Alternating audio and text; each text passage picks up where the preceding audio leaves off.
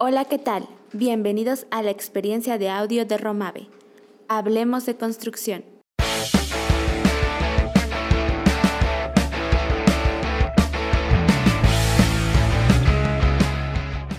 Mi nombre es Oscar Rezafat Ramírez Martínez.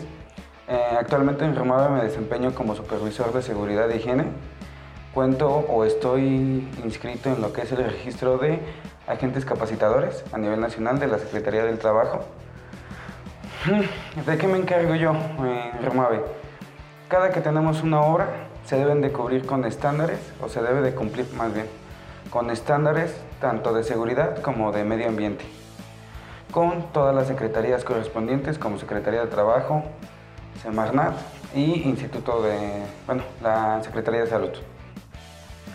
En estas, ¿qué es lo que se trata de hacer? Con cada uno de estos puntos vamos a buscar el bienestar del trabajador y el progreso de la obra.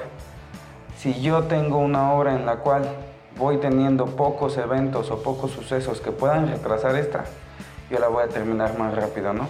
Para esto siempre debo de estar cumpliendo con todas las medidas de seguridad y como antes se mencionó con lo que es Secretaría de Medio Ambiente en pro a la protección ambiental. El reto más grande que se tiene como supervisor de seguridad y medio ambiente es el poder encontrar la fórmula secreta para poder llevar a cabo los trabajos con la seguridad necesaria. Muchas ocasiones el trabajo por los tiempos se ve un poco apretado y se quiere o algunas personas pretenden de repente descuidar ciertos puntos de seguridad, ¿no? En este caso, ¿cuál es la parte que siempre se tiene marcado en Romave? Lo primero es la seguridad.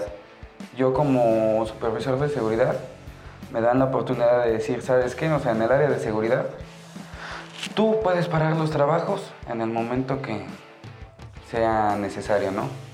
Entonces, cuando llega con nosotros cliente y nos pide las medidas de seguridad, o sea, al final se tienen que cumplir todas estas. Si no se cumple con una de estas, se tiene que ir retrasando tal vez un poco la obra, ¿no? Y ahí es como la parte complicada entre cliente y empresa, porque pues, como empresa tal vez estás deteniéndote tú mismo, pero estamos cumpliendo con los estándares de seguridad que nos piden nuestros clientes. es como la parte complicada, ¿no? Porque igual, el ser supervisor de seguridad no consiste en parar trabajos porque no tenemos la seguridad necesaria, sino consiste en desarrollar los programas o desarrollar los trabajos con la seguridad necesaria o mínima para poder llevar a cabo estos trabajos. O sea, nunca descuidar ningún aspecto y si es eso, mejor parar los trabajos.